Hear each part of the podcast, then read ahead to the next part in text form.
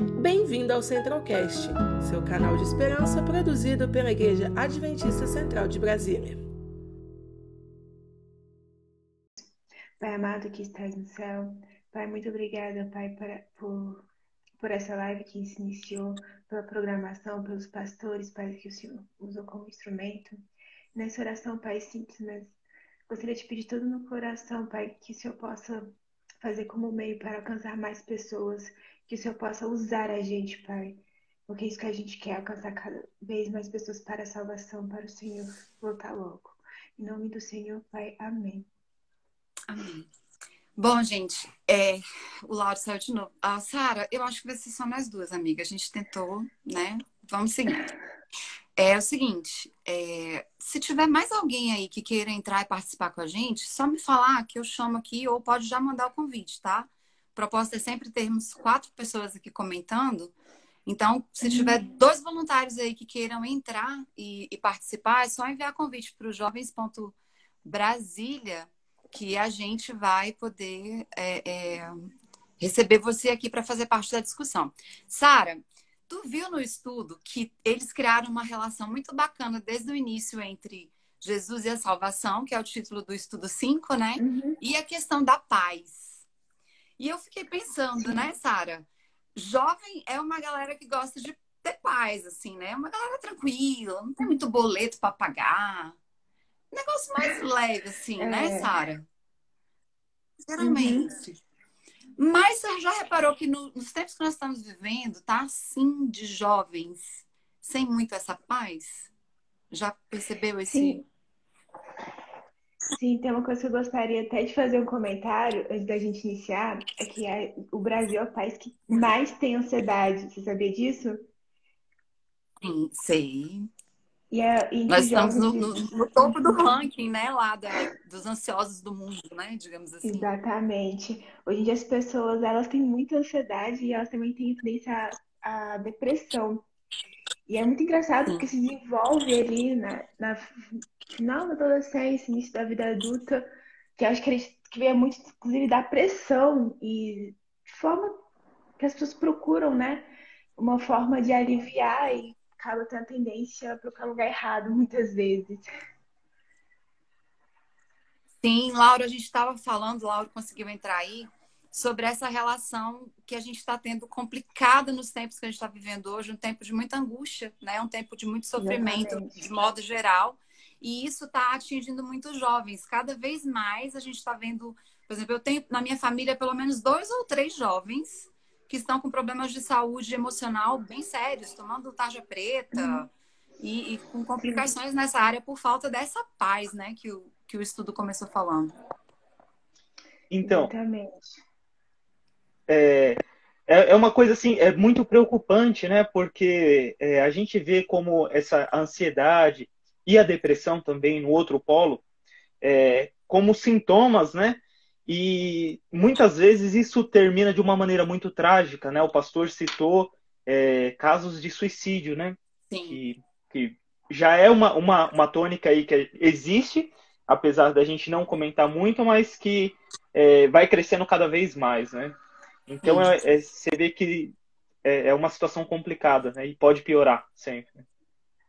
É, e, e aí fica até um alerta para nós aqui, né? Que a gente esteja é, como, como cristãos, como servos de Deus, isso faz parte até dessa questão do, do relacionamento e da missão, é, que a gente esteja atento às pessoas à nossa volta que possam estar com, com essas situações, né? É, um, um, sintoma de, por exemplo, ontem eu vi numa matéria, duas semanas, a pessoa enfiada dentro do quarto e sem querer sair para nada, pode saber que tem alguma coisa errada. Então, se souber de alguém assim, dá um. A gente viu ontem na, na, Identidade. É, é, minha Identidade, o programa Jovem de ontem, a, a psicóloga que estava participando, ela falou, né? É, Johnny, eu tô vendo que você não está conseguindo participar. Dá uma atualizada no teu Instagram, que eu acho que pode ser isso, tá? E me envia o convite aqui que eu vou te aceitar. Então, dentro dessa perspectiva aí da paz, gente, o que me deixou muito feliz nesse estudo foi a, a, o primeiro texto bíblico que não o primeiro que ele cita, mas o primeiro que ele faz uma análise mais profunda, que é a parábola da ovelha perdida. Ah, sim, pra tá mim, em Lucas 15. Que está em Lucas 15. Eu deixei até separado aqui na minha Bíblia com letras vermelhas que Jesus falou. Parábola, né? Eu lembro sempre do pastor Luiz falando que a parábola tem um propósito, né? Que é uhum. a questão de trazer uma, um, um, um, ensino de uma maneira lúdica e ilustrativa. Essa parábola uhum. da, da ovelha perdida, o que, que ela traz de paz para vocês? Ah, que Deus se importa com cada ovelhinha, que a gente não é só um número, que a gente não é só uma plaquinha, não, Deus se importa com cada um. E a preocupação que ele tem com aquela ovelha, ele deixou as outras, né, óbvio, insegurança, mas foi lá procurar. E uma coisa que o pastor falou que eu gostei muito é que ele trouxe nos ombros. Sim. Não sei porquê, mas me, me lembrou do fardo que às vezes a gente carrega. E o fardo de Deus é leve. Enfim. Sim, tem uma relação, né? E, e ele dá, dando a entender de carregar ela nos ombros, que ele vai estar uhum. sempre fazendo isso por nós, né? Sempre vai estar nos carregando. A gente não vai estar à mercê dos, dos penhascos dessa vida sem ele por perto para nos carregar nos ombros, né? Realmente é confortante. O que, que você acha, Lauro, dessa parte? Cara, eu achei lindo, maravilhoso. Realmente é é, ele deixa as 99 em segurança para ir buscar essa uma perdida, né? E há mais júbilo no céu por um pecador é, que é resgatado, né, do que por 99 justos. Então, além de se importar, é, é uma grande alegria, né, que nós estejamos com, é, sejamos resgatados pelo Senhor. E essa questão que a Sara tocou é maravilhoso, né? É, esse, esse ponto de ser carregado nos ombros que o pastor frisou muito bem né? Eu acho muito bonito porque realmente, né, a ovelha que está perdida, geralmente ela está num estado assim fraco de desnutrição, que é o estado do pecador, né? E Cristo carrega no, no ombro, né? Isso é lindo. Eu adorei essa, essa nova visão. É, aí, aí você sai assim de um, de um início de texto falando sobre essa ausência de paz e cai na imagem de você como ovelha perdida, né? No, no, nos braços de um Salvador que abriu mão né, de certa forma, ele não deixou as outras 99 inseguras, como o Lauro disse, né?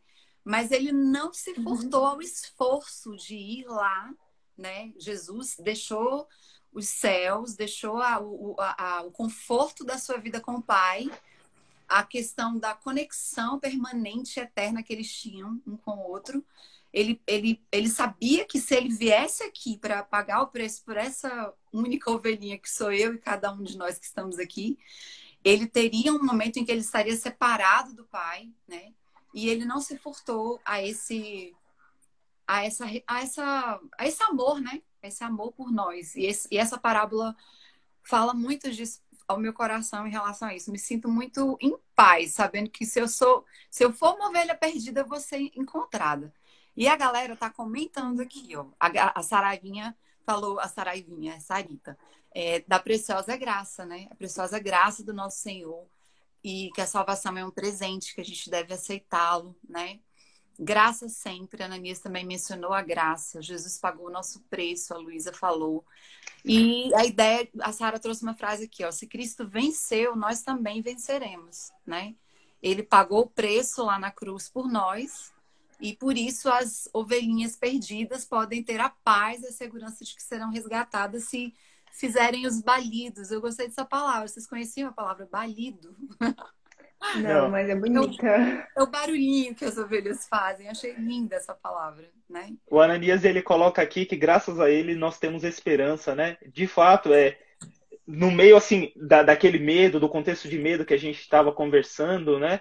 É, a gente tem uma esperança em Cristo Jesus e isso, isso é muito confortante.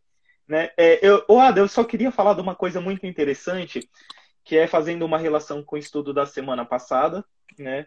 É, eu não, não entendia, eu comecei a estudar e eu não entendia o, a importância da promessa que aparece em Gênesis 3,15, que é assim, quando é, Adão e Eva terminam de comer o fruto, né? E aí Deus aparece, e aí ele está dizendo: porém, inimizade entre tu e a mulher, e a tua descendência ferirá a cabeça, e, e a outra é, lhe ferirá o calcanhar, né? E eu não entendia essa, essa promessa. E aí, essa semana eu tive o privilégio de, estudando a lição e me aprofundando um pouco mais, entender isso, né? Essa, essa promessa que aparece em Gênesis, né? que é de um, é, de um Messias, né? Que vem nos resgatar. E aí foi tão lindo, tão, tão confortante, né? Porque assim, era uma, era um, uma coisa que eu estava procurando né, entender, e aí eu vi isso, eu, aí eu tive certeza, né? Desde o começo da história já existia um plano de redenção, né? Isso, isso é maravilhoso, né? É, a Bíblia fala que desde a fundação do mundo, né? Desde a fundação do mundo que esse plano já está traçado, porque Deus, na sua onisciência, sabia que o homem é, é, pecaria e ainda assim respeitou a liberdade do homem de fazer suas escolhas, né? É. E, e aí nós é, caminhamos para uma sequência de, de perguntas que são muito relevantes aqui, né? É, desde perguntando para a gente sobre a consequência a final do pecado, né? É, trazendo a questão da problemática da gente como ser humano ser incapaz de resolver sozinho o problema do pecado, né? São, são perguntas que trazem para a gente essa questão da, da consciência da nossa dependência de Deus. Me digam é, nesse contexto de pecado, nossa incapacidade, vocês acham que é possível alguém ter paz sem ter uma vida completamente dependente de Deus? Acho que não. Em algum momento a gente vai pecar, vai cair, vai ter as consequências. Deus, ele é justo, ele ajuda, mas a gente tem as consequências das suas ações. E realmente é difícil, só realmente pela graça mesmo. É, sa é, nós estudamos, né, voltando mais uma vez a, ao estudo da semana passada, a gente estudou bastante a batalha entre a carne e o espírito, né? E aí a gente percebe que a gente está numa constante guerra ali e, e, é interessante que quanto mais nós nos aproximamos de Cristo, mais imperfeitos, né? É, mais a gente consegue enxergar os nossos defeitos, né? E esse contraste, quando a gente tem consciência produz uma angústia muito grande, né?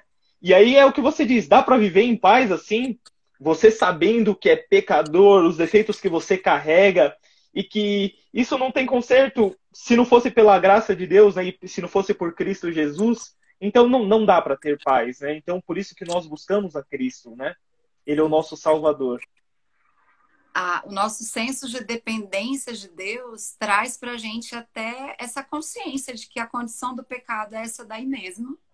Eu não tenho como, por exemplo, às vezes a gente é, é afetado na nossa paz, e aí eu falo até de uma experiência minha, pelo, pelo pecado dos outros. Né? Já, já pararam para pensar nisso? Que às vezes o pecado que o outro comete contra você afeta a sua paz quando você não tem essa percepção de dependência de Deus. Quando você olha assim, poxa, mas aquela pessoa está fazendo uma coisa errada, ela está vivendo de uma forma errada, o pecado dela está me afetando. E aí, se eu entro numa de só me sentir a vítima ou a pessoa que está é, é, sendo, né, é, é, como é que fala, atacada pelo pecado do outro, sem essa dependência de Deus, eu perco a minha paz com o pecado do outro. É. Né? Uhum. Você vê como não é só o pecado que a gente comete, a gente tem que refletir né, dentro disso. É, mas essa consciência que a pergunta 2 traz de que a gente não tem como resolver sozinho o problema do pecado, tanto do nosso pecado próprio quanto do pecado que cometem contra nós, a gente precisa ter a dependência total de Deus para poder ter paz em qualquer situação em que o pecado nos atinja, né? Já pararam para pensar nessa questão do pecado do outro contra você, tirando a sua paz? Confesso que não, mas faz total sentido. Nem eu, nem eu tinha pensado sobre isso. mas é interessante, né? É, sobre a pergunta 2, eu marquei aqui da sujeira interna, né? E da, da alusão que o pastor fez com, com vidro sujo do lado de dentro, né? A gente pode tentar limpar do lado de fora, mas se você não está do lado de dentro, você não consegue limpar, você não consegue tirar essa sujeira, né? E aí, a, o contexto todo disso, né, é para dizer que não existe autojustificação, né? As obras, as nossas obras não vão nos salvar, né? Nem doações, nem atos de caridade. É só Cristo Jesus, né? Ele consegue fazer essa limpeza interna no nosso coração, né? Então, é, eu, né, nós não somos capazes de resolver o problema do pecado sozinhos, né? Sim. O, o, o Ananias está falando uma coisa aqui, que o que é espantoso é que nós trocamos o banquete que Deus nos oferece pelas migalhas sujas que o inimigo nos oferece, né? E isso é, é uma verdade. Às vezes a gente, por não ter essa consciência da dependência que a gente tem que ter de Deus, né? E por não é, ter consciência de qual é a consequência final do pecado, a gente é, troca a, as bênçãos de Deus pelas migalhas de Satanás, né? E pelo, pela prisão em que ele nos coloca, né? Por causa disso, né? E aí, caminhando aqui para as outras perguntas, vem na pergunta 3, que como foi que Deus resolveu o problema do pecado, né? A gente já falou sobre isso, que foi Gênesis 3,15, desde antes da Exato, exatamente. Enviou seu filho para, para nos resgatar. E nós somos justificados, então, pela graça, mediante a fé no sacrifício de Cristo. Não é por obras, nem por penitências, mas mediante a fé no sacrifício de Cristo. Eu queria, sobre essa pergunta 4, eu queria perguntar uma coisa para vocês. É, é, é fácil a gente ficar nessa coisa de, de, de obras, né? De fé e obras, num conflito que afaste a gente dessa dependência que a gente tem que ter de Deus? Tipo assim, ah, eu vou ficar só na fé aqui, ó. Fé, oh, muita fé. Ou então eu fico, não, mas eu tenho que fazer isso, eu tenho que fazer aquilo, aquilo outro. E aquela conexão intencional com o eterno, que é o que nos traz a, o senso de dependência, que é a única coisa que realmente faz a gente ter consciência do pecado e agir corretamente, a gente perde porque fica só nesses extremos sem o, o equilíbrio, né? Uhum. Que é o entendimento da graça. O que, que vocês acham?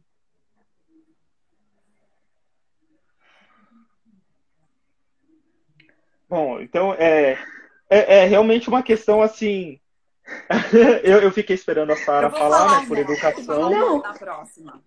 É porque assim, eu, eu acho que eu entendi, mas o documento está falando errado, entendeu? Então eu vou deixar passar a palavra pro meu amigo Laura e depois eu volto em mim. Então, é, bom, então só para ver se eu entendi também, aí para não ter nenhum desentendimento, é, a gente tem meio que um conflito entre fé e obras, né? E uhum. esse conflito ele atrapalha a nossa conexão com Deus. Olha, eu não sei se eu já senti isso, é, Ada, vou te confessar, porque é, quando assim a, a, questão da fé por si só, quando a gente tem fé, a gente já estabelece uma conexão com Deus, né? E, e essa certeza de que tipo, nós estamos salvos é, é, ela que motiva as obras, né? Não é, não é as obras que, que causam a salvação, mas é a salvação que, que causa as obras, né? Então eu acho que, não sei, você conseguiu ver um conflito nisso? Eu vejo uma conexão, na verdade, né, entre, entre esses dois, entre fé, obras e a conexão com Deus, né? Eu acho que os três estão interligados ali e quando você está na fé e quando você está participando também de missões, você está se fortalecendo ali, você está estabelecendo um, um, vínculo com Deus que é legal, é saudável. Eu não sei se eu respondi bem, mas essa é a minha experiência que, que você acha? Sim. Deixa a Sara falar para a gente poder. Coisa. Pode falar, Sara. Então, penso da mesma forma que o Lauro, mas uma coisa que eu acho importante é que eu acho as obras, quando a gente está fazendo, a gente está lembrando o motivo.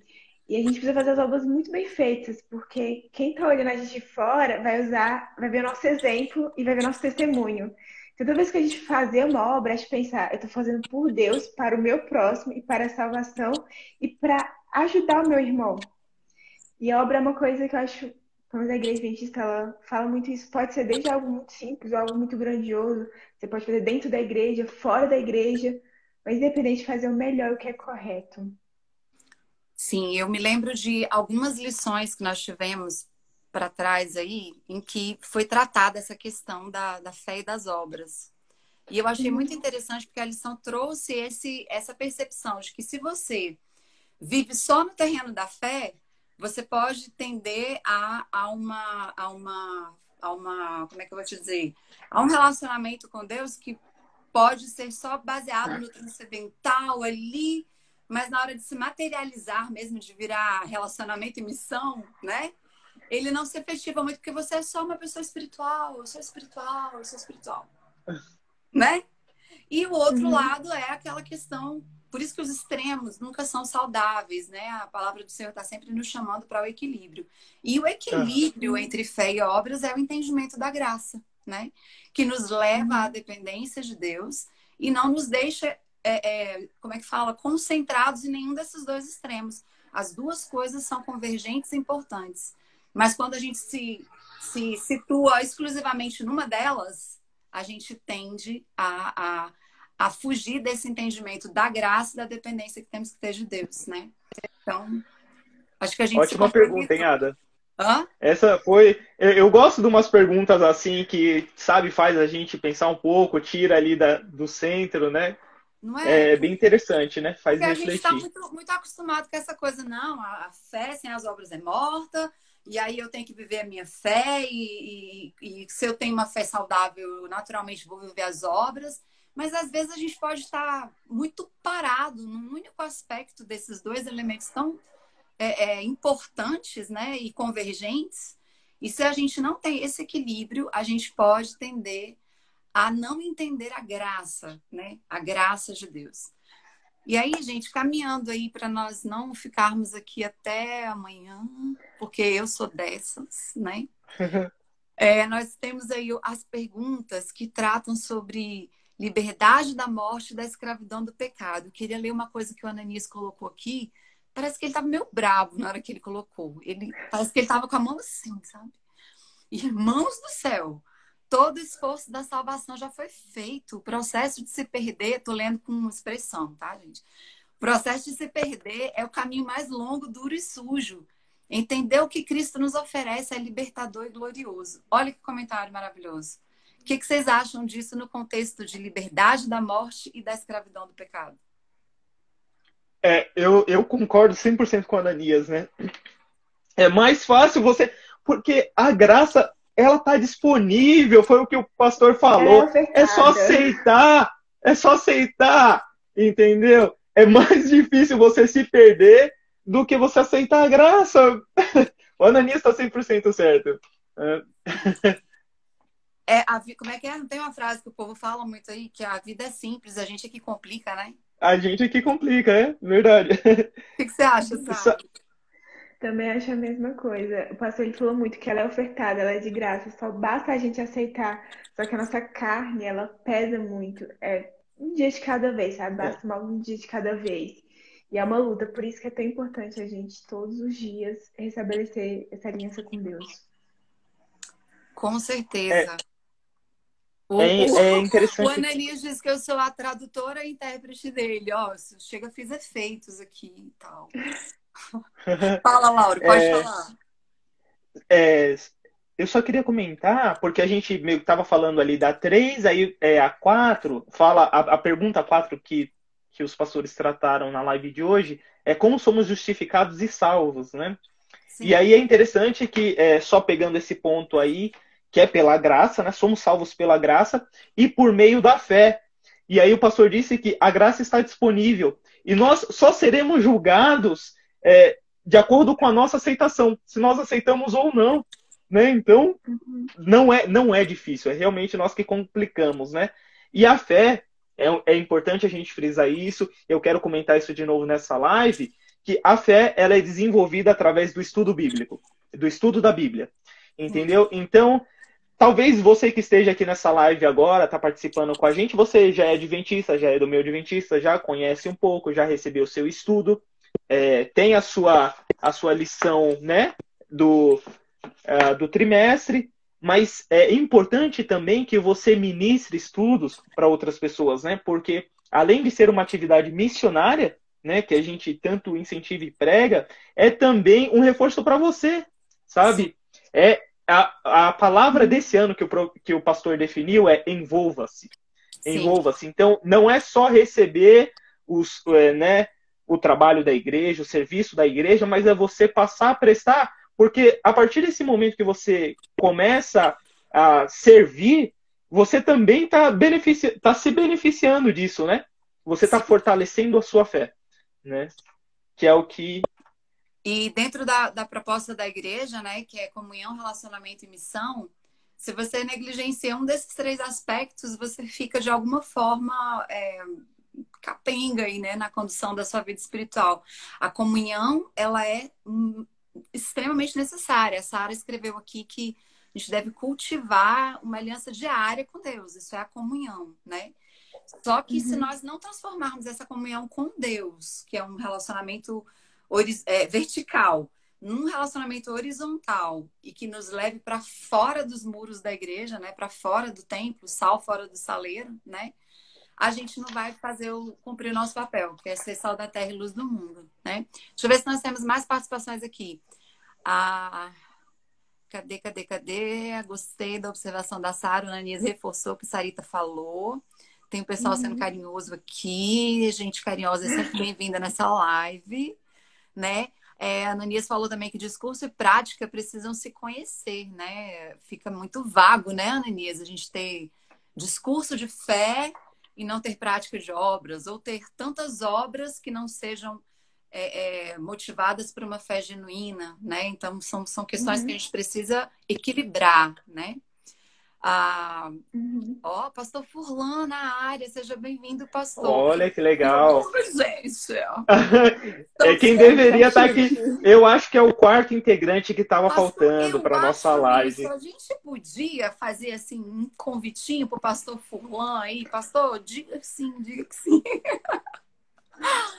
Pastor Furlan, a gente chama você aqui. Nós, nós costumamos ser quatro pessoas aqui, mas hoje nós só tá três por problemas técnicos. Só podia Eu acho que é Deus avisando. Para dar um fechamento, chama na raça. Gente, eu nunca fui nem apresentada para o pastor Furlan. Eu vou ter essa ousadia.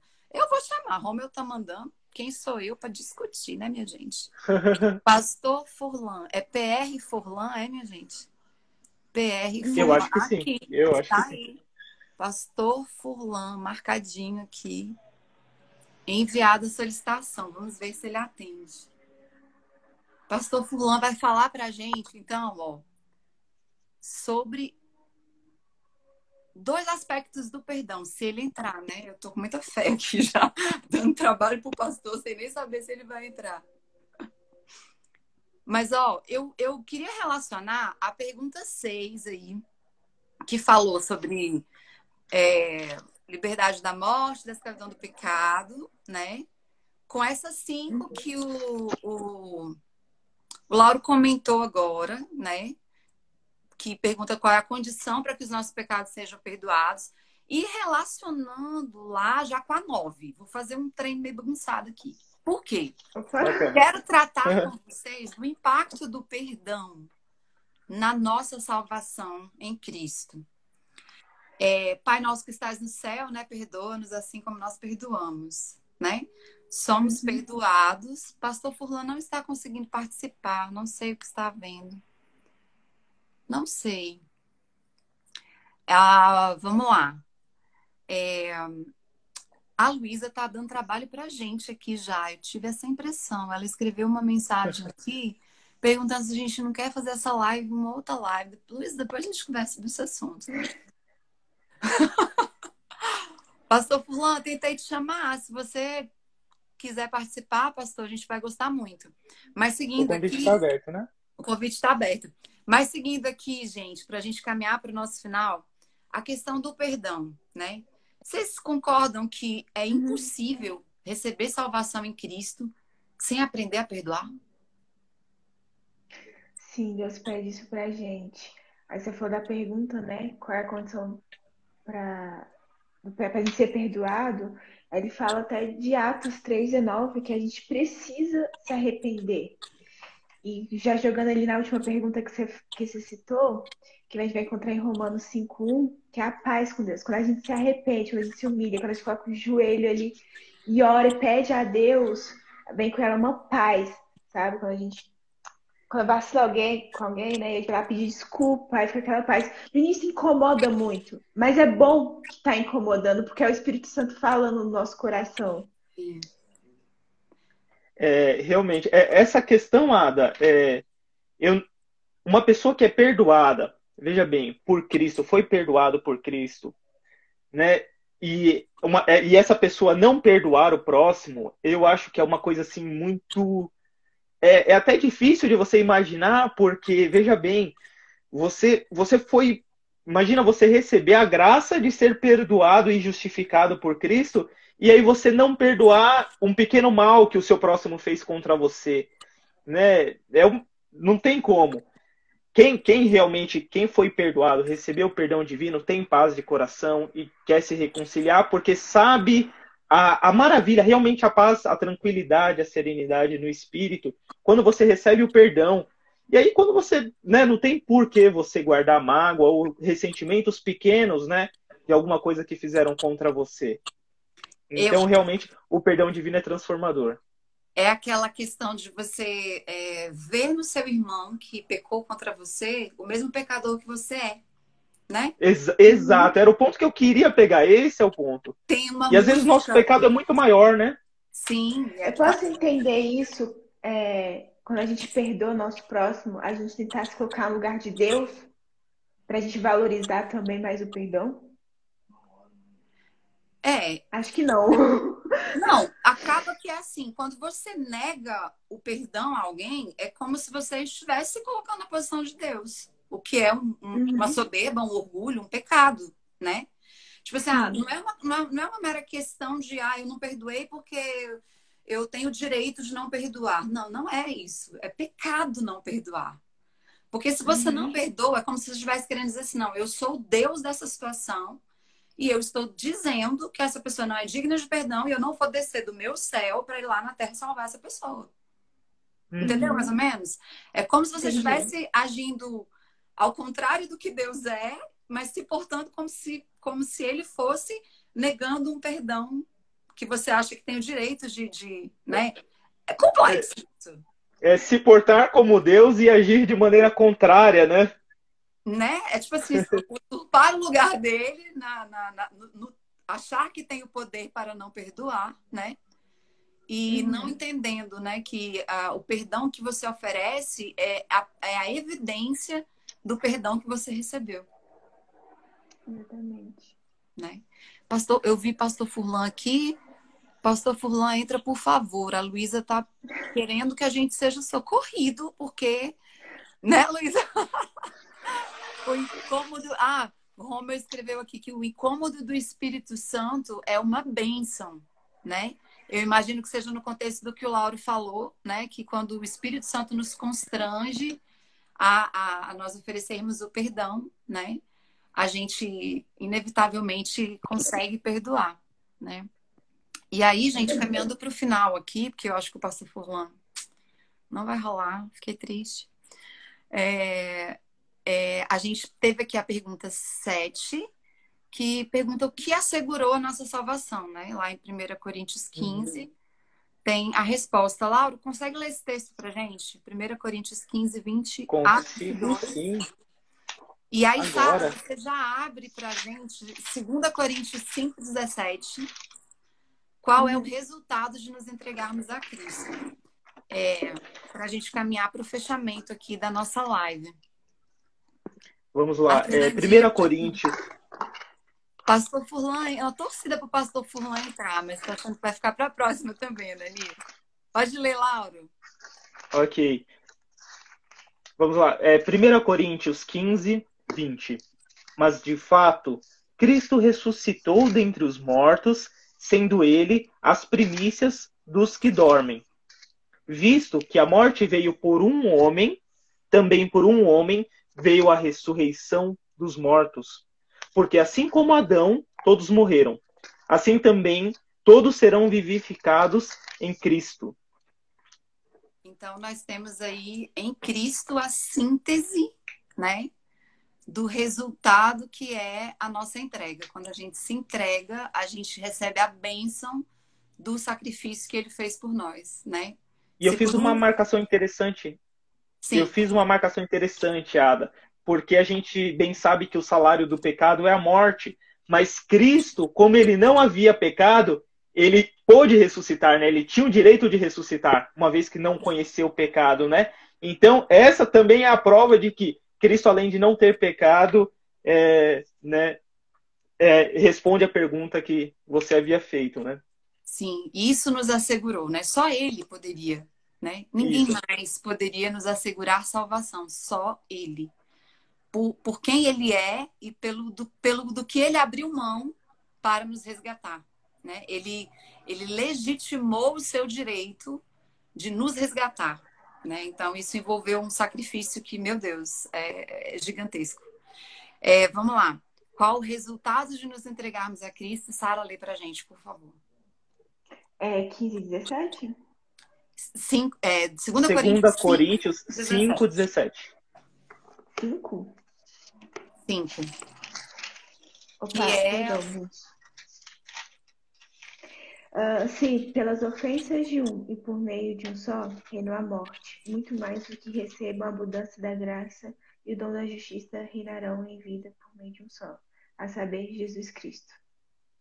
Que é a confirmação, né, Laura, do, do texto que você leu. Uhum. Exatamente. Eis que tudo se fez novo e as velhas coisas já passaram, né? Quem está em Cristo é uma nova criatura. É, e realmente, né? É, é maravilhoso a gente ver. Numa, é, eu fiquei impressionado porque numa live é, foi apresentado com tanta assim densidade e riqueza a história da salvação. A gente sai da ansiedade, do medo, é, de situações, por exemplo, grandes tragédias como o 11 de setembro, que foi citado lá pelo pastor Luiz, Sim. e aí a gente e a gente percorre todo o caminho até a salvação que Cristo nos oferece, né? E como nós conseguimos essa salvação, que é por meio da fé. Então, a pessoa que assiste que assiste essa live, essa única live, com atenção, né, vai conseguir perceber é, toda essa maravilha que Cristo nos proporciona, né? E eu fiquei maravilhado com isso, fiquei muito muito feliz e alegre desse tema, né? Que é Jesus e a salvação. E aí eu, eu queria destacar só uma coisa aqui, para quem não sabe, Laura se batizou. Laura, quantos meses tem que você se batizou? Eu me batizei em fevereiro, foi dia 6 de fevereiro, então agora vão fazer três meses. Três meses. Aí o, o Romeu escreveu que nova criatura, mano, só bênção. Foi interpretando. Tá vendo? Olha, É mais ou menos assim. né? É, é um registro bacana de se fazer, porque dá para ver aqui na telinha o quanto você está é, é, vivendo isso, né? Que é o que a gente chama do primeiro amor, é aquele amor que a gente olha, com- começa a desvendar os mistérios dessa, dessa bendita redenção, dessa graça, e a gente fica contagiado, né? Com o, o quanto o que Cristo fez por nós é, é, é suficiente, né? Não precisa mais nada. Em Ada, eu acho que tem três coisas que eu queria ressaltar aqui. Muitas outras são importantes, mas a primeira é Cristo e o Espírito Santo. Deus Pai, Deus Filho e Espírito Santo, em primeiro lugar, que foi quem me trouxe de volta para a igreja. A segunda, que eu não posso deixar de citar, são os amigos que me acolheram. A igreja, no total, me acolheu e pessoas muito especiais aqui que eu não posso deixar de mencionar é o Ananias, que está participando da live, a Natália, que ministrou estudo bíblico para mim, a Sara, o Rômeu, vocês no coral. Então, isso é maravilhoso. E a terceira é a parte de envolver-se. Mais uma vez, eu vou ressaltar essa palavra de envolver-se nos ministérios da igreja. É você participar daquela missão urbana, é entrar no clube dos desbravadores, é cantar no coral, que, pessoal, eu recomendo. É incrível. Nós temos uma diretora nota 10 o Marcelo, que ele é ministro de música, show de bola, sabe? Nós, tamo, nós estamos aí com, com vídeos para gravar, são músicas emocionantes, né? E que transformam, sabe? Então, envolver-se é muito importante, participar dessas lives, sabe? E aí, e aí é natural, né? Você consegue ver realmente esse, esse amor, né? Que o primeiro amor, é você consegue ver os frutos do Espírito Santo ali já, né? Frutificando. Então, isso é muito bacana. Sara, alguma observação sobre isso aí? Acho que, acho que ele já falou tudo, agora eu fiquei até tímida. Mas eu, eu acho muito importante a- as obras, sabe? Eu sei que não é a coisa mais importante, como você falou, é muito importante ter equilíbrio, mas se envolver, ter uma comunidade, é o corpo de Cristo, né? A igreja é o corpo de Cristo. A gente sempre está envolvido com os irmãos, com a obra, não esquecer, óbvio, da comunhão, que é algo muito pessoal, é só você e Deus. A lição, ela traz a salvação, né? Como uma esperança. A gente está nos últimos dias, as coisas não estão fáceis, a gente passou por uma pandemia A gente bateu 400 mil mortes. Não tá fácil, não tá bom, mas isso, de certa forma, é bom saber que Deus está vindo, que a gente pode se preparar, se envolver nas obras, procurar a salvação, ajudar o nosso irmão. E é isso muito importante. É, a gente finaliza aqui o estudo, então, com aqueles, aqueles, aquelas sínteses, né? Todos pecaram, carecem uhum. da glória de Deus. Quanto a mim, confio na tua graça, que o meu coração se alegre na tua salvação. São as decisões aqui e os, os, os, os concordados, né, do texto. Uhum. Eu queria frisar aqui, no finalzinho, quando a gente passa para aquela parte de relacionamento, a comunhão, relacionamento e missão, um aspecto que para nós jovens é um pouco desafiador. E aí eu queria que vocês abrissem a Bíblia de vocês em Hebreus 10, 24, que é o último texto que a gente vai ler, e que ele é um texto que traz para gente já, dentro dessa questão do relacionamento, a... para mim é, é, um texto que vai trazer as, os três aspectos né, da comunhão, relacionamento e missão. Hebreus 10, 24 e 25. Por quê? Para eu fazer o que está escrito nesse texto, eu tenho que ter uma conexão com Deus tão grande que me leve a compreender que, da mesma forma que Ele me salvou, eu preciso levar a salvação aos outros, né? Uhum. E aí eu vou usar uma expressão que nós trabalhamos essa semana no nosso PG, que é a intencionalidade, a conexão, a gente usou essa frase, achei bonitona, quero compartilhar aqui é a conexão uhum. com intencionalidade. Fazer isso com Deus e fazer isso com o seu semelhante. Lauro, lê o texto pra gente, por favor. Hebreus 10, 24 e 25. Ok. É, Consideremos-nos também uns aos outros para nos estimularmos ao amor e às boas obras. Não deixemos de congregar-nos, como é costume de alguns. Antes, façamos admoestações, e tanto mais quanto vedes que o dia se aproxima. O que eu achei interessante desse texto, e aí eu passo a bola para vocês, é que ele está pedindo para a gente fazer uma coisa que a gente não tem muita naturalidade em fazer nesses tempos que a gente está vivendo. Vocês concordam comigo que eu chegar em alguém, e aqui o texto do, do, do próprio é, tutorial que fala cuidemos também de nos animar uns aos outros. É tipo assim, Lauro deu uma afastada da igreja e eu vou atrás de Lauro para animar o Lauro. E eu tenho que fazer isso com cuidado. Eu tenho que cuidar de estar animando o Lauro. Lauro, cara, senti sua falta lá na igreja. Tá tudo bem contigo? Sabe aquela coisa, conexão com intencionalidade? Você só consegue fazer isso com alguém se você tiver feito antes com o eterno. Porque se você não tiver feito antes com o eterno, a pessoa que vai receber isso pode pensar que é só uma cobrança. E aí, quando você tem conexão com o eterno primeiro, você vai conseguir fazer isso em amor, com esse cuidado que o texto está colocando. Não é uma coisa que a gente faz com facilidade, porque na nossa cabeça é meio assim, pô, a igreja está aqui, YouTube, o templo, os acessos são muito democráticos, digamos assim. Mas a gente não sabe qual é a dor que aquela pessoa está vivenciando, o que, que ela está passando, o que está afastando ela da igreja. Diga para mim aí, vocês dois. É possível a gente fazer é, é, é, é, é comunhão, relacionamento e missão sem essa conexão com intencionalidade, sem essa coisa de a casta mesmo das pessoas que estão as não tem como. Não tem como, Sara. É, oh, perdão, eu tô olhando, eu tô olhando um Ada e falando Sara. É, mas assim, não tem como. Eu te falo, eu, eu vou usar o exemplo da missão que a gente faz, a missão urbana no buraco do rato. Se você vai assim de uma maneira vazia, fria, só para tirar aquele cara que tá ali, colocar ele numa clínica e depois querer colocar ele numa igreja, não acontece. Ele tem que enxergar o amor, ele tem que ser muito bem acolhido e aqui, como diz o texto, ser estimulado com amor. É você olhar no olho e, e perguntar o que, que ele está passando, o que, que ele está sentindo, do que, que ele precisa. Né? É você, de fato, se preocupar. E tanto é com essa uma pessoa que está na situação de rua, como é também com o nosso irmão que está do nosso lado, que às vezes esfriou um pouco, ou como casos que eu ouvi, tem pessoas que estão sofrendo muito nessa pandemia, que perderam parentes, né? E assim, e aí às vezes gera uma revolta ali com, com Deus. Por que, Senhor, tu tirasses esse meu parente tão querido, né? Uma pessoa boa. E aí você vê aquele irmão que está esfriando, você se aproxima dele com amor e você pergunta é, como é que ele está, o que está acontecendo, para você entender aquela, aquele momento que ele está passando e através disso você conseguir entender, dar os estímulos corretos, né? Trazer de volta, aquecer a chama do Espírito Santo, né? Uhum.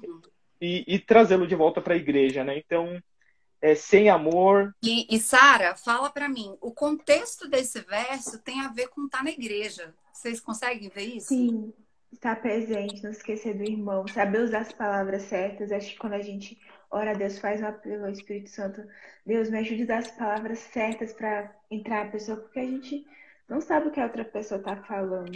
Tem muita gente que pega aquela dor e guarda e, e não quer falar. Eu acho muito importante a gente não esquecer dos irmãos, sabe? E Pode concluir, desculpa, Wilson. Não, não, tudo bem. Pode falar. E, e, essa questão de estar na igreja, nesse contexto que a gente está vivendo, né? É importante ressaltar uhum. isso. Às vezes alguém que está assistindo a gente pode pensar assim, poxa, mas eu não posso estar na igreja, eu tenho complicadores ligados à pandemia que me obrigam a estar o tempo todo no virtual. A nossa igreja está super precisando de apoio né, na, nos ambientes virtuais. Então, envolva-se, uhum. disponibilize. -se, Não deixe de envolver-se. Mesmo que seja aqui nos quadradinhos, tem coisa para você fazer, né? E a gente tá, é. estar sempre disponível é o que vai trazer para a gente essa conexão com intencionalidade no vertical, depois no horizontal. E aí os frutos vão, vão surgindo e esses frutos vão vir naturalmente de um relacionamento genuíno e verdadeiro com o nosso Deus. Gente, tem pessoas entrando aí, Estela, Letícia, Augusto, Vitor entrou também, o Johnny. Johnny, cadê tu, Johnny? Ah, não, é outro Johnny, eu confundi. É, gente, que bom que vocês vieram, que vocês entraram. A gente já está terminando a nossa live, que eu acho que já está na hora, né, Romito? Romito eu não sei se ficou gravado, né, Sara? É, mas sejam bem-vindos aí o, o Victor, Letícia, Augusto, a Estela também, que estava na última live que eu é, ela sempre participa bastante. É, só, só voltando, Ada, só para não perder, é, nós lemos aqui o texto de Hebreus 10, 24 e 25, e aí fala, façamos admoestações. E aí eu quero frisar, veja bem, pessoal, é, pega a visão, hein? É, a admoestação aqui que fala não é, é, a repreensão, a dura repreensão, né? É aquela a repreensão áspera que você às vezes faz, né?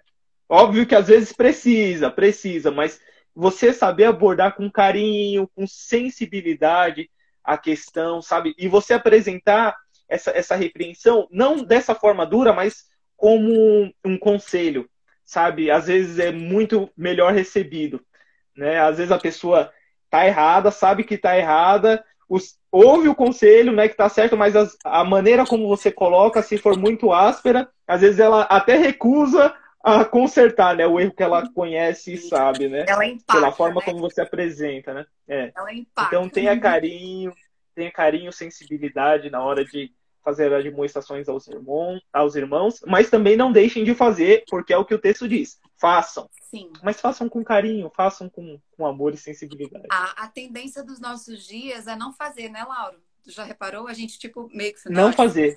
É, se cara, omite, se omite. É, o cara é livre para escolher lá o que ele quiser fazer. Pois é. Né? E, e Ada, ele, nossa, não, não é eu vejo problema, que. Né? Sabe o que, que é triste, Ada? A gente não faz isso nem com as crianças, porque a gente olha e fala, é o filho dos outros, não é o meu filho. Sim. E a gente perdeu o sentido de comunidade. É importante a gente cuidar, porque se a gente vê uma criança fazendo uma coisa errada, a gente tem que ali também corrigir, com carinho também, né? Então, assim, muitas vezes a gente perdeu o carinho com a criança porque fala que é filho dos outros, né? Imagina com o irmão, né? Você fala, ah, já é maior e vacinado, cada um, né, sabe o que faz. E não é assim, a gente tem que, tem que ajudar, né? É, vamos deixar registrado aí, sabe o conselho do Lauro, qualquer verdade pode, qualquer verdade pode ser dita se for dita com amor, né? Mais amor, uma frase aí para vocês anotarem. gente, vamos terminar. E praticarem. Então. Vamos terminar, então. Muito obrigada, Sara, do Lago Sul. Sintam-se todos abençoados aí. Orei Fiquem por cada um Deus. de vocês. Sara, vem visitar a gente cantar no Coral Jovem, tá bom? Vou sim. Eu agradeço muito pela participa... por dar essa participação. É, ficou um pouco tímida, mas, gente, com o Lauro é muito difícil, né? Um cara sabe, o cara manja. Quero conhecer vocês mais precisamente, poder falar mais, poder trabalhar nas missões que a Central oferece. E é isso. Beleza. Eu, eu quero agradecer aí também por essa comissão maravilhosa da ADA, pela participação especial aí da Sara. Gostei bastante também. A gente já tinha participado de algumas atividades é, quando abriu a igreja, a gente é, jogou acho que vôlei e tudo e tal, mas bem mais para Asa Sul, que Asa Sul é o seu lugar. Vem, vem fazer parte da nossa família. E deixa eu só fazer uma brincadeira que eu estava guardando desde o começo. O Ananias, o Ananias ou o Romeu falou que a gente já tem é, tá entrando cheio de Sara, né? Já tem umas três Saras, né? É. E aí eu, eu guardei uma brincadeira que eu quero fazer no Leve, no leve a Mal. Mas vamos arrumar alguns Abraões aí para essas Saras, né? Arrumar uns Abraões aí, né? Porque. Eles podem, inclusive, ter nomes variados, né? É. A Sara, a Sara do Home, a Sara já achou o Romeu dela, né? A Sara, a Sarinha, Sarita, né? É, Sara Saraiva já achou o Abraão dela. Agora que as outras também achem os respectivos, né? É, ó, tem tá bom, um monte pessoal? de Abraão. Adorei. Por aí. Você tem ideia? Nossa! um monte de Abraão. Muito boa, muito boa. Feliz Valeu, semana, pessoal. Boa semana. Tchau, tchau. tchau. Conheça também nossos outros podcasts, Centralcast Sermões e Centralcast Missões. Que Deus te abençoe.